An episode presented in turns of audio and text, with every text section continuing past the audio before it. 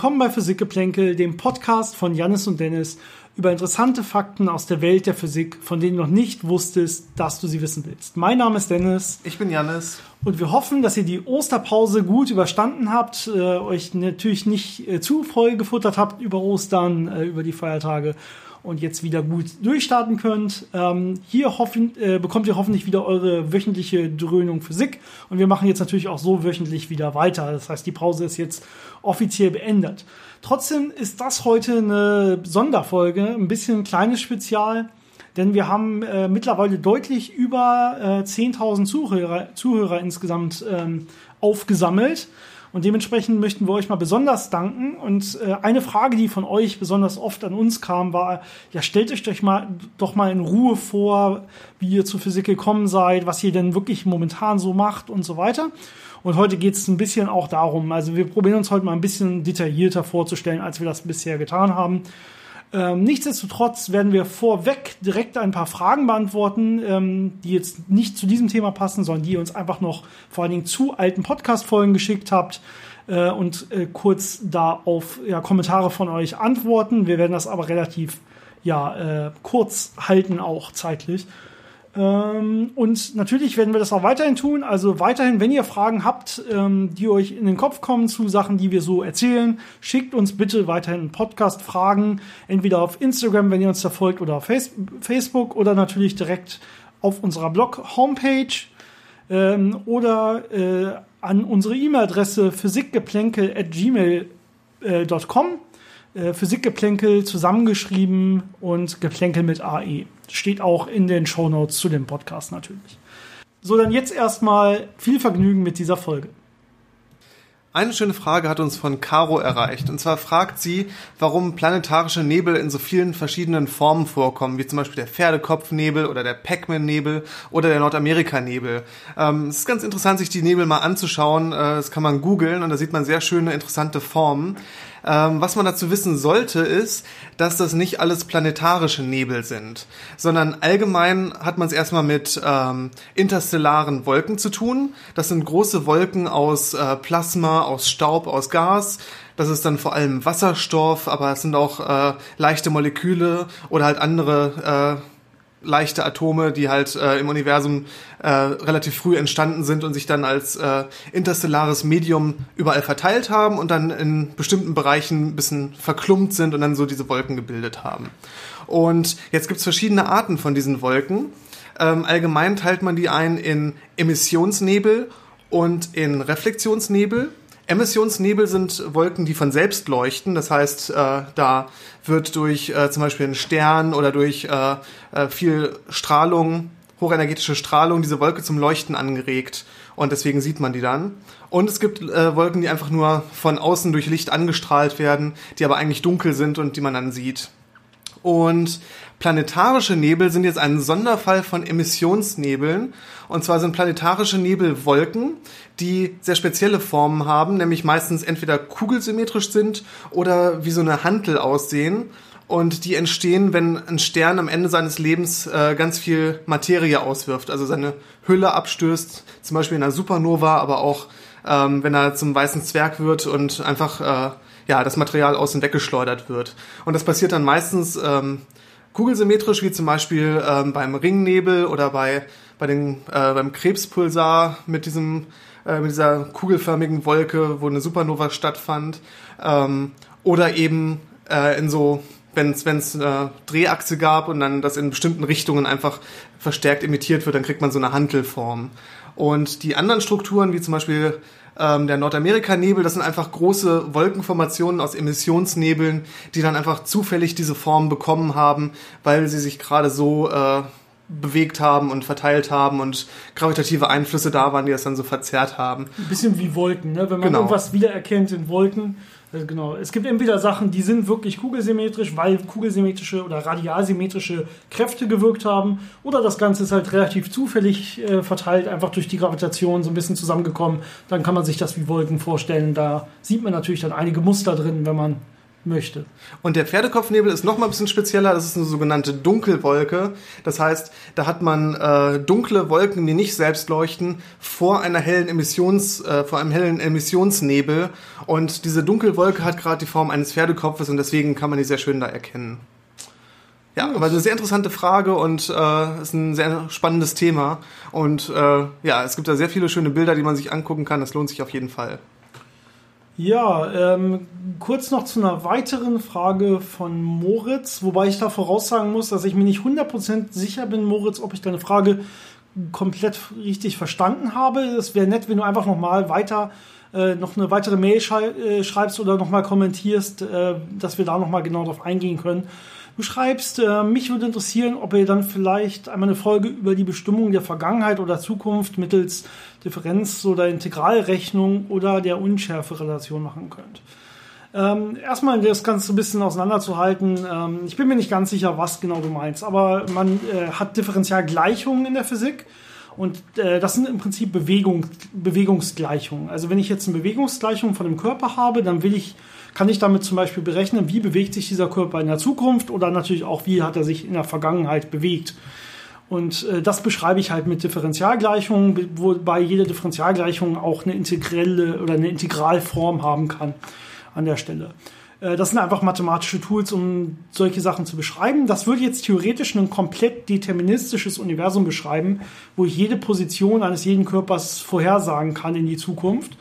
Äh, und jetzt hast du in der Tat die Unschärferelation erwähnt, die verbietet nämlich jetzt genau solche Aussagen.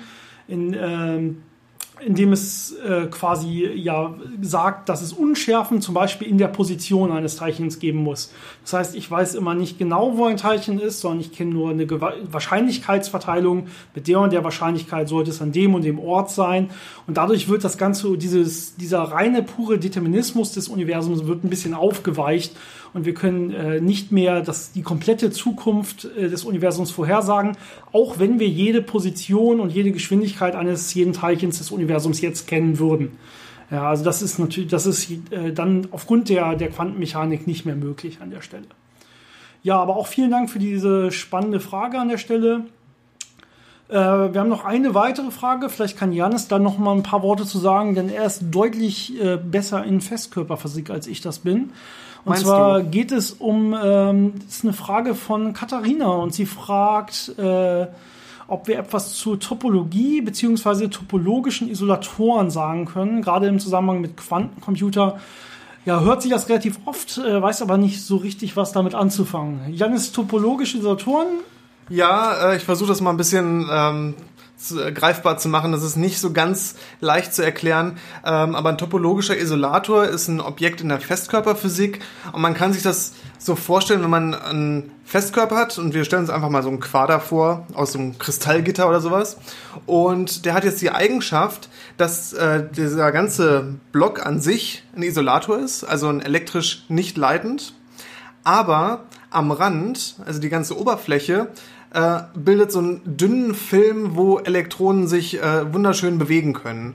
Also es hat einen leitenden Rand und einen nicht leitenden Kern. Ähm, aber dieser Randzustand, also diese, diese Eigenschaft, dass es leitend ist, ist sehr robust gegenüber kleinen Defekten in, in der Kristallstruktur von diesem Festkörper und gegen äußere Störungen. Und diese Robustheit kommt halt daher, ähm, dass es sogenannte topologische Invarianten gibt, die diesen Zustand beschreiben. Und wenn es topologische Invarianten gibt, die einen Zustand beschreiben, ähm, ist es nicht so einfach, von diesem Zustand in einen anderen Zustand mit anderen Eigenschaften zu kommen. Das heißt, das nennt man dann topologisch geschützt. Und äh, diese Erklärung, was Topologie ist, hilft einem so ein bisschen, sich das vorstellen zu können, warum das genauso ist. Im Detail ist das schon etwas komplizierter, aber ich versuche das mal ein bisschen äh, einfach äh, zu halten.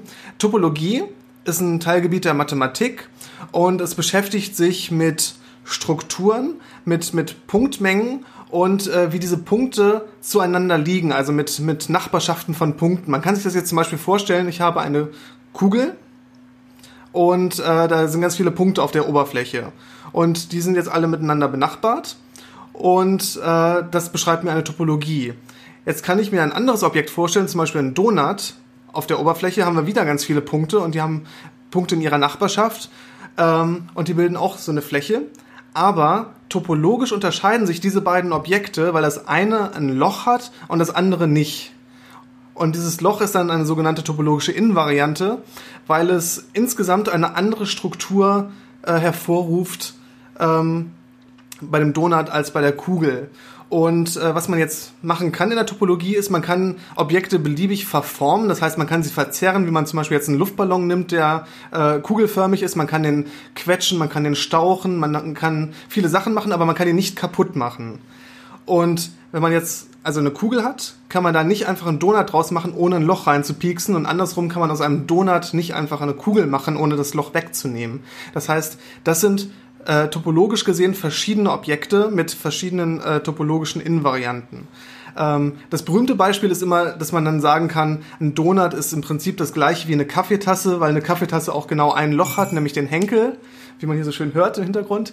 Und ähm, das heißt, man kann das durch, durch elastische äh, Verformungen, man nennt das dann Homöomorphismen, das sind Abbildungen, die eben diese äh, grobe Struktur erhalten lassen, aber halt äh, Abstände verändern und das elastisch verformen können. Also damit kann man solche Sachen ineinander umwandeln, solange das die gleiche topologische Invariante hat. Und das, das ist einfach diese Robustheit dabei, dass das so, ein, so eine ja, Struktur ist, die man nicht einfach in eine komplett andere Struktur überführen kann. Genau, also man kann sie jetzt nicht einfach wirklich ändern und noch ein Loch hinzufügen, sondern es bleibt quasi immer ohne Löcher. Dementsprechend stören da so ein paar Defekte nicht oder wenn man es ein bisschen verbiegt, wird es weiterhin dieselben elektrischen Eigenschaften behalten. Ja. Und damit kann man dann tolle Sachen machen. Zum Beispiel bei Quantencomputern kann man die natürlich gut nutzen, weil sie so robust sind gegenüber Veränderungen. Ähm, um jetzt wirklich detailliert über Quantencomputer und die Funktionsweise zu sprechen, äh, das kommt auf unsere Themenliste mal um ganze Pod für eine ganze Podcast-Folge. Das ist jetzt aber ein bisschen zu weit. Ich hoffe, das hat soweit ganz gut geholfen. Ich fand es auf jeden Fall klasse. Ich kenne aus meinem Studium in der Tat vor allen Dingen das Beispiel mit dem Donut und die Kaffeetasse und dass es in Wirklichkeit ungefähr dasselbe ist, weil es beides genau ein Loch hat. Man braucht auch beides, um glücklich zu sein. Genau, das ist wichtig. Äh, hatten wir noch eine Frage? Ich gucke gerade. Ich glaube, das waren jetzt so die physikalischen Fragen, die wir bekommen hatten. Ähm, genau, die, die, restlichen Fragen hatte ich ja anfangs angekündigt, ging vor allen Dingen äh, über uns selber. Ähm, wie kamen wir für, zur Physik? Wie alt waren wir? Wie lief unser Studium ab? Was machen wir zurzeit? Woran forschen wir? Ähm, wir probieren uns mal jetzt einfach ein bisschen besser äh, vorzustellen, weil wir das, wir hatten noch keine zumindest ähm, exklusive Folge, in der wir das in Ruhe getan haben. Und dementsprechend so als 10.000 Hörer-Special. Äh, ich habe gerade ein paar Fragen nebenbei aufgeschrieben, als Janis eben gesprochen hat. Vielleicht gehen wir einfach ein paar Fragen durch, dann haben wir das Ganze ein bisschen strukturierter und können beide so ein bisschen dazu antworten. Ähm, fangen wir erstmal früher an, nämlich irgendwie, wann haben wir angefangen, uns überhaupt äh, für Physik zu interessieren? Wie sah es in der Schule aus? Hatten wir da schon Physik als Lieblingsfach und Mathe und waren gut drin? Äh, und äh, hatten wir da schon LKs oder haben wir wirklich uns erst später dafür interessiert und so weiter? Janis, was willst du dazu sagen? Ja, also für Naturwissenschaften an sich habe ich mich eigentlich schon immer interessiert, also auch schon in der Grundschule ähm, oder selbst davor schon. In der Schule hatten wir in der Grundschule Sachkunde. Das ging so ein bisschen in die Richtung. Da hat man dann mal so ein bisschen mit äh, Stromkreisen gespielt und so. Das war schon ganz interessant. Ähm, später kam dann irgendwann richtiger Physikunterricht hinzu. Ich glaube in der achten Klasse. Und äh, ja, spätestens ab der 10., 11. Klasse wusste ich eigentlich, dass ich irgendwas Naturwissenschaftliches studieren möchte. Da war das dann entweder Chemie oder Physik oder Mathe. Ähm, und in der 11. Klasse hab, hatten wir noch dieses äh, Schulpraktikum, wo man zwei Wochen irgendwo mitarbeiten muss oder irgendwo hin muss. Und das habe ich halt äh, an der Uni in der Physik gemacht. Und äh, spätestens da wusste ich dann, dass ich Physik studieren werde.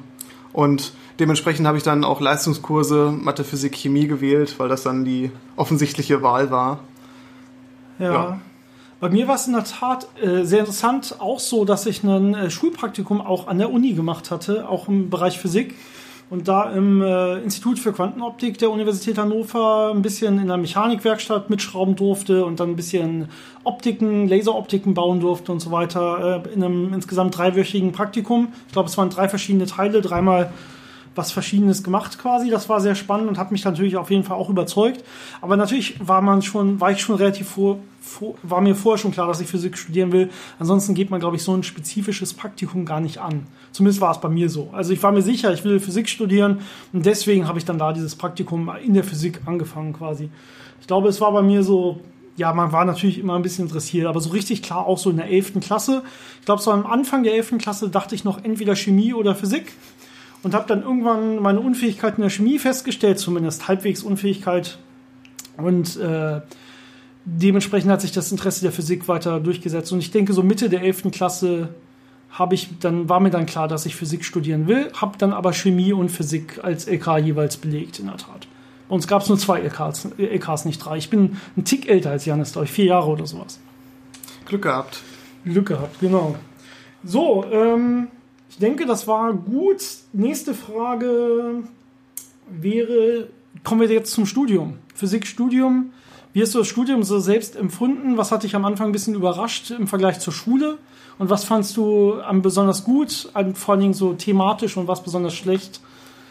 Ja, ähm, also wirklich überrascht hat mich jetzt nichts, weil ich schon damit gerechnet habe und auch von vielen gehört habe, dass es nicht gerade äh, Urlaub ist, sondern schon sehr viel Zeitaufwand bedeutet und sehr viel Arbeit ist und äh, natürlich auch sehr viel Mathematik beinhaltet, was manche Leute überrascht. Aber da war ich eigentlich relativ froh drüber. Das heißt, ich habe äh, relativ breit äh, meine Fächer gewählt. Also es ist ja so, am Anfang hat man gewisse Grundlagenvorlesungen, die jeder machen muss, sowohl in Mathematik als auch in Physik. Und dann hat man Experimentalphysik und theoretische Physik und macht dann überall so ein bisschen was. Aber ähm, spätestens ab dem dritten, vierten Semester fängt man dann noch an, äh, sich eigene Vorlesungen auszusuchen, die man hört, wo man wählen kann. Und da habe ich eigentlich immer drauf geguckt, dass ich relativ breit äh, mir Vorlesungen anhöre, auch Meteorologie als Nebenfach, äh, um so ein bisschen über den Tellerrand hinauszuschauen und halt möglichst viel verschiedenes Wissen zu kriegen. Da sind wir und doch mal ehrlich, wer Meteorologie als Nebenfach wählt, hat aber auch einfach kein Interesse daran, viel Arbeit in das Nebenfach zu stecken, oder? Vielleicht. Ich, ich will ja nichts dazu sagen, ich habe im Master äh, Metrologie als Nebenfach gewählt, aber in der Tat mit genau dieser Begründung. Ich hatte keine Lust mehr darauf. Ich fand's, ich fand's ganz interessant, ja. äh, mal ein bisschen was Nettes zu hören. Aber ich habe auch als anderes, also wir mussten insgesamt zwei Nebenfächer machen. Mein anderes Nebenfach war Mathematik. Und da habe ich auch so noch einige äh, Spezialvorlesungen gehört, weil ich es sehr interessant fand. Ich habe auch relativ viele theoretische Physikvorlesungen gehört, weil ich die interessant fand. Ähm, obwohl ich schon relativ früh wusste, dass so der, der sagen wir mal, der berufliche Werdegang eher so in der Experimentalphysik liegt, weil mir das mehr ähm, Spaß macht, darin zu arbeiten und, und weil ich damit besser zurechtkomme, da selbst zu arbeiten und Fortschritte zu machen. Aber vom Interesse äh, ist auch sehr viel für die theoretische Physik da. Und ja, so war das Studium halt schon sehr bunt und sehr breit aufgestellt, aber eben auch sehr zeitaufwendig für mich. Ja, also mir ist das allgemein aufgefallen, gerade so unter Physikerkollegen, dass ähm, es verschiedene Typen gibt. Einmal die, die sich so ein bisschen breiter aufstellen und ähm, überall zumindest so ein bisschen Teilahnung haben wollen, natürlich dann ihre Spezialgebiete, auf denen sie wirklich forschen. Es gibt aber auch sehr viele wirklich reine Spezialisten, die richtig gut sind, ohne Frage, aber vor allen Dingen auf dem Gebiet wo sie sich auskennen, aber rundherum nicht so viel machen können. Das wäre natürlich nicht so geeignet, dann äh, einen Podcast über viele verschiedene diverse Themen aufzunehmen. Dementsprechend haben uns Janis und ich, glaube ich, gefunden und jetzt diesen Podcast angefangen, gerade weil wir Interesse haben auf diesem, äh, ja, auf, auf breiten Gebiet der Physik und an vielen Themen und uns ähm, da auch weiter immer fortgebildet haben an der Stelle, was aber nicht auf jeden Physiker zutrifft. Also nicht jeder Physiker wird euch über jede Spezialtheorie irgendeine Antwort geben können. Das können natürlich auch wir nicht. Aber wir haben zumindest eine Idee, wo sie einzuordnen ist und probieren sie dann soweit für den Podcast aufzubereiten, dass wir euch darüber was erzählen können. Bei mir war es in der Tat so, dass ich ähm, Chemie als Nebenfach hatte, gerade weil ich ja Chemie-LK hatte und relativ gut war in Chemie, dachte ich, wir als Physiker wurden wir dann zu den richtigen äh, Chemikern mitgesteckt und die hatten dann so eine, man nennt das Siebklausur, also eine, wo dann viele direkt äh, auch Chemiker durch ausgesortiert werden im ersten Semester und da musste ich dann durch und bin nur haarscharf durchgekommen, ehrlich gesagt. Ähm, zweites Nebenfach Metrologie im Master war dann deutlich, deutlich einfacher. Da habe ich dann auch die theoretische Metrologie gewählt. Äh, da gibt es so Differentialgleichungen von Wolkenbewegungen und sowas. Ähm, da war ich dann auch einziger, der am Ende eine Prüfung drin gemacht hat, in der Tat. Ja, physikalisch gesehen hat mich vor allen Dingen äh, die Optik viel interessiert. Das ist jetzt auch das, was wir letztendlich beide nachher äh, jetzt in der Promotion tun. Ähm, das heißt, da habe ich von vornherein quasi alle Vorlesungen mitgenommen, die es da gibt. Und ähm, Theorie hat mich größtenteils, also zumindest mehr abgeschreckt als dich, glaube ich. Also ich habe die meisten Vorlesungen, wo ich wirklich zumindest gut drin war, waren in der Tat Experimentalvorlesungen. Und ähm, die rein theoretischen Vorlesungen, wo es dann wirklich nicht mehr wirklich um die Anwendung von Physik geht, sondern wirklich nur um die Strukturen dahinter und um die Mathematik, mit der man dann Physik beschreiben kann, ähm, Habe ich alle recht gut bestanden, gerade die theoretischen Physikvorlesungen äh, und, und Prüfungen und so weiter, aber war nie so, dass ich das wirklich später machen würde. Was mich mehr interessiert hat, ist die Simulation von Physik am Computer selber. Also ich bin dann mehr so in Richtung Programmieren und Simulation und so weiter. Ähm, und habe mittlerweile ein bisschen bereut, dass ich das nicht auch wirklich ausführlich mehr in der Promotion gemacht habe, weil ich da wirklich ja auch sehr in dem experimentellen Bereich bin und weniger in dem Simulationsbereich. Das würde ich, glaube ich, ändern. Also der Simulationsbereich, die Programmierung dahinter liegt mir doch sehr. Aber da kommen wir, glaube ich, zum nächsten Thema. Und das ist natürlich dann jetzt auch die Promotion und was wir gerade, wie unser aktueller Status äh, momentan überhaupt ist. Der aktuelle Status ist, wir sind beide sehr weit, zumindest zeitlich sehr weit fortgeschritten in unserer Promotion. Ich glaube, wir sind ähm, beide über drei Jahre auf jeden Fall drin und das ist auch dann ungefähr bald das Ende. Also ich weiß zumindest, ich bin spätestens Ende nächsten Jahres fertig mit meiner Promotion. Ähm, das heißt, wir sind beide noch drin, aber keine Anfänger mehr. Das heißt, wir haben schon einiges durchgemacht. Ähm, wir promovieren am ähm, ja, Institut für Gravitationsphysik an der Uni Hannover. Und äh, das ist gleichzeitig auch Max-Planck-Institut für Gravitationsphysik. Und dementsprechend sind wir, haben wir das richtig große Glück, auch an einer Max-Planck äh, Research School zu sein, äh, die uns vieles ermöglicht hat. Äh, das nennt sich IMPRES. Ähm, und das ist so eine International Research School in der Tat, die äh, viele Gelder zur Verfügung stellt, sodass man regelmäßig auf so Blog-Seminare fährt und da dann Spezialvorlesungen hört, die ähm, die ja, äh, die Doktoranden extrem weiterbildet in diesen Bereichen dieser Research School. Und wir sind da in der Tat in dem Bereich der Gravitationswellenphysik, ähm, quasi Laserphysik, äh, Gravitationswellenphysik, beide tätig. Genau. Für mich ist es vor allem so ähm, Interferometrie ähm, in Richtung Gravitationswellendetektoren, wie man die sensitiver macht und äh, wie man das Rauschen da verringert.